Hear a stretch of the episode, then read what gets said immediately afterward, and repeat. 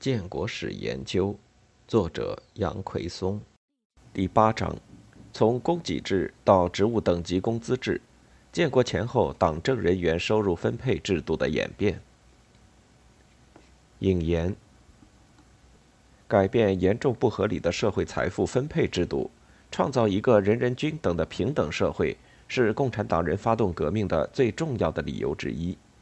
更是其所遵循的马克思列宁主义的意识形态所规定和所要求的。因此，在中国革命过程中，中共长期注意坚持在自身内部实行尽可能平等的分配体制。战争期间，带有军事共产主义性质的供给制的形成，故与当时的环境密切相关，同时也有意识形态的因素在起作用。但是，当革命取得胜利，中共成为执政党以后，共产党人并未能把这种相对而言可以体现其平等理念的分配制度坚持下去，而逐渐转向了以森严的等级制为标志的职务等级工资分配制度。对于这种情况，毛泽东曾经有过一种解释，他说：“这是因为进城之后，原来在解放区实行供给制的人员占少数。”工厂职工是工资制，机关企业新增加的人很多，他们受资产阶级影响很深，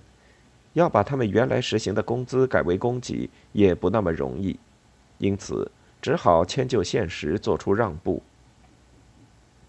但显而易见的是，这个说法并不足以解释这一重大政策性转变的内在原因。也无法使人真正了解这种重大的、直接涉及中共分配制度乃至于理想观念的变化究竟是怎样发生的，以及中共自身为何也要迁就这种资产阶级影响。以往的研究对此鲜有分析和说明，本文力图就此情况略作考察。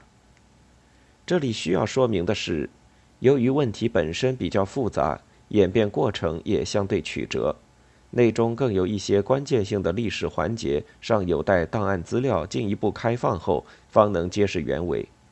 故本文还只能依据现已开放的文献档案资料进行研究，对其过程做一概要的剖析和梳理。